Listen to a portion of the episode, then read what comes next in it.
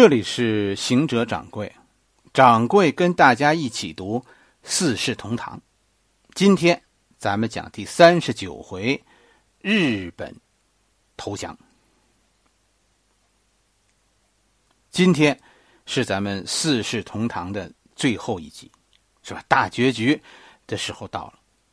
最让人伤心的就是妞子的死，在日本投降的时候，妞子。死了，这成为人们心里反差极大的一组对比。同样，小羊圈的胡同的人们灾后余生，哎，和住在钱家老太太的一起，那个日本老太太一家，也形成了一种让我们反思深思的一组对比。老舍文章的特点不在于语言的华丽，甚至于。不在于深刻的寓意，它就是平铺直叙的进行对比，让每个角色都和他的对立面一起出现，从而给你讲给你讲明白一个道理。这个道理往往都不是那么高深，但是经过老舍一讲，让人印象深刻。日本终于战败了，但是在老舍眼中。战争的双方都付出了沉重的代价。当然，这是老舍的误区。中国人确实付出了惨重的代价，两千万人在这场战争中死难。但是，日本显然没有付出足够的代价，以至于我们今天会对那场战争有这么大的分歧。其实这一幕一直到几十年以后，还在北京人的嘴边津津乐道。掌柜小时候，每到暑假都背诗，是吧？其中就有一首杜甫的诗：“剑外忽传收蓟北，初闻涕泪满衣裳。却看妻子愁何在，漫卷诗书许卧狂。白日放歌须纵酒，青春作罢好还乡。”既从巴峡穿巫峡，便下襄阳向洛阳。当时根本就不知道这些故事里、这首诗里说的这些地儿都在哪儿。现在是知道了一些，是吧？但是当时老人们给我们讲的重点就是，当初日本降服那一年，就是这首诗。这首诗就是那时候大家庆祝时候的样子。那时候的爷爷在辅仁。是吧？我我家人都是特别勤奋的那种，从来也不会早回来。但是这一天突然中午就回来了。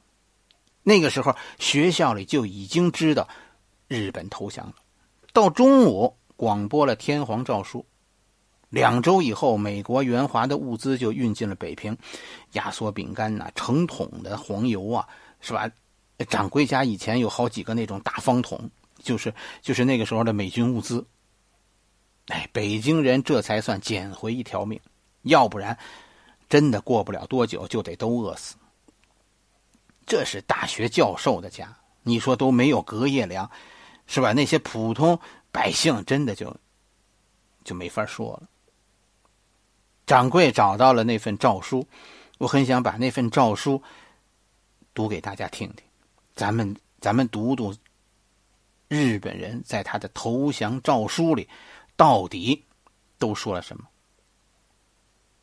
朕深见于世界大势及帝国之现状，欲采取非常之措施，以收拾时局。兹告尔等臣民：朕已敕令帝国政府通告美、英、中、苏四国，愿接受其联合公告。这是第一段。这里所说的公告就是波茨坦公告，咱们翻译的时候，这里提到中国的时候用的是中，是吧？美英中苏用的是中，在日文里用的并不是中国，而是支那。这句话现在啊，对于诏书的第一句话，现在认识上有分歧。我们都是说日本无条件投降，但是日本人的解释。不是，我们不是无条件投降，我们只是放下武器。因为什么？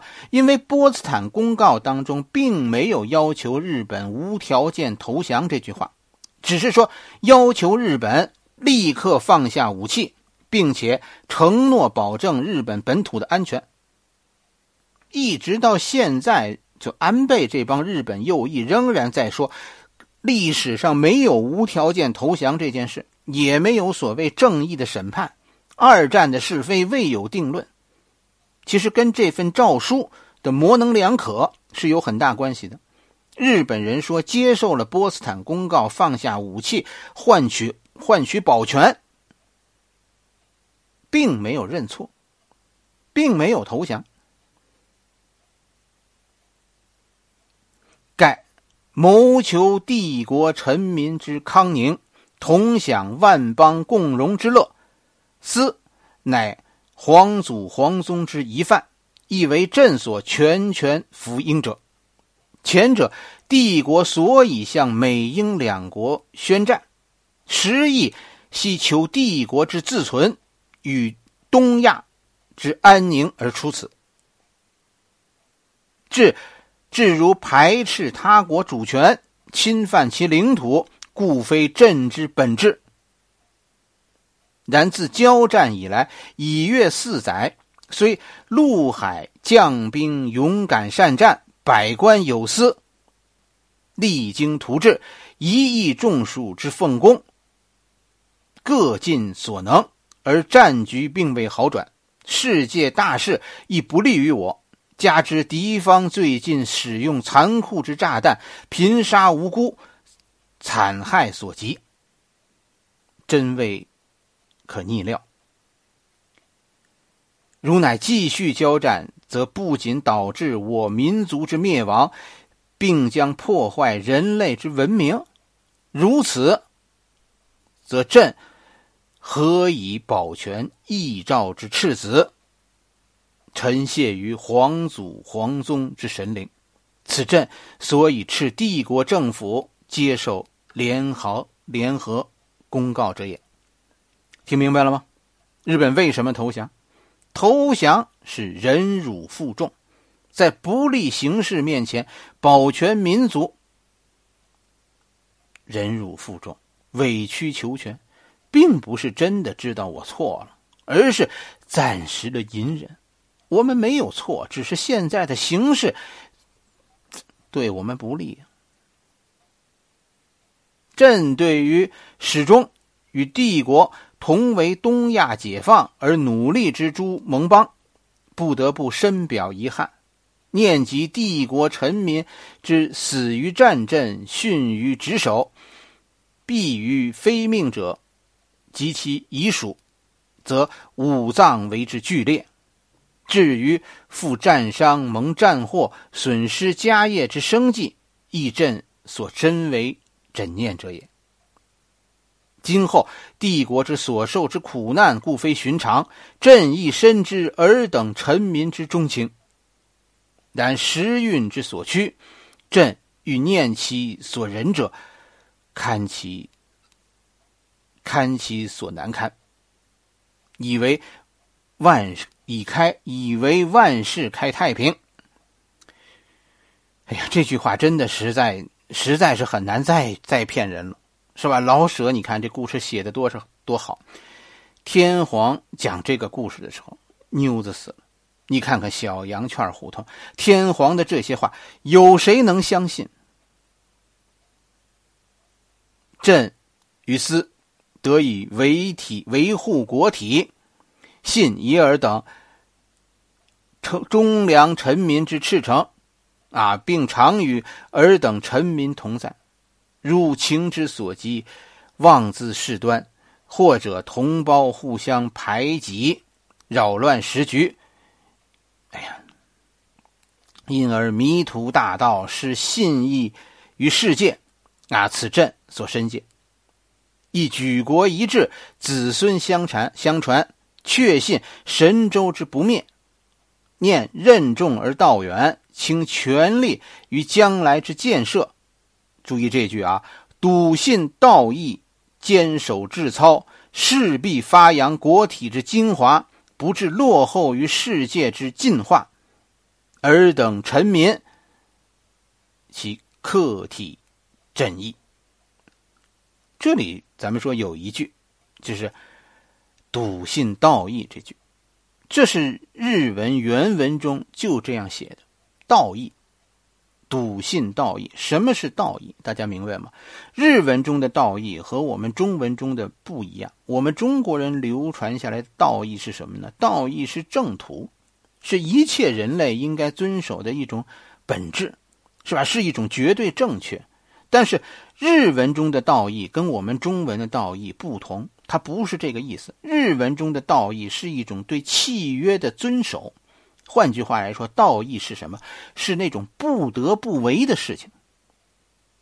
我因为签了一个卖身契，所以我不得不跟着主人走，为主人拼命，这叫做道义。我明明不想，但是不得不这样做。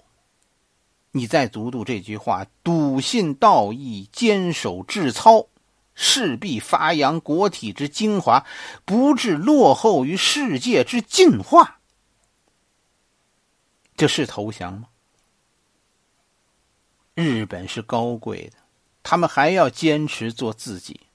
今天他们虽然失败了，他们要隐忍，为明天留下种子。日本有错吗？你把天皇的诏书，你拿出来读一读，有错吗？他们没有错，一切都是所谓世界之进化，弱者肉，强者食。日本昨天是世界的强者，今天虽然战败了，还是以后有机会会变得更加强大。所以大家明白，这份诏书将来有一天一定会被日本人拿出来作为明天进击天下的檄文。不服输，何来歉意？我们所谓的原谅，从何谈起？一种一厢情愿的原谅，有意义吗？我觉得和日本到底是什么关系？每一个每一个中学的课本，每一本中学的课本，在讲日本史以前，都应该把这篇投降诏书念给我们的小孩子们听听，让小孩子们记住。听掌柜讲四世同堂，到今天。说你能记住有这样一份诏书，你能知道这份诏书里说了什么？你能知道为什么我们曾经几乎亡国？你能知道到今天仍然有人在觊觎我们？你能知道？哎，我觉得你就应该知道我们以后该怎么做。对于当今的日本。是吧？我们今天读读《四世同堂》，其实蛮有现实意义的。你记住我说的，我们曾经被打败，因为我们曾经失去了战斗的意志。我们的敌人从来没有承认过失败。好多人说应该忘记仇恨，向前看。掌柜跟你说，你还是先看着点脚下，不忙着一厢情愿的看向远方。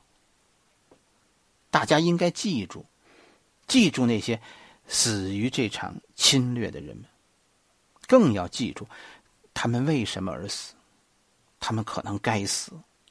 如果我们忘记了他们为什么而死，也许他们死的就毫无价值了。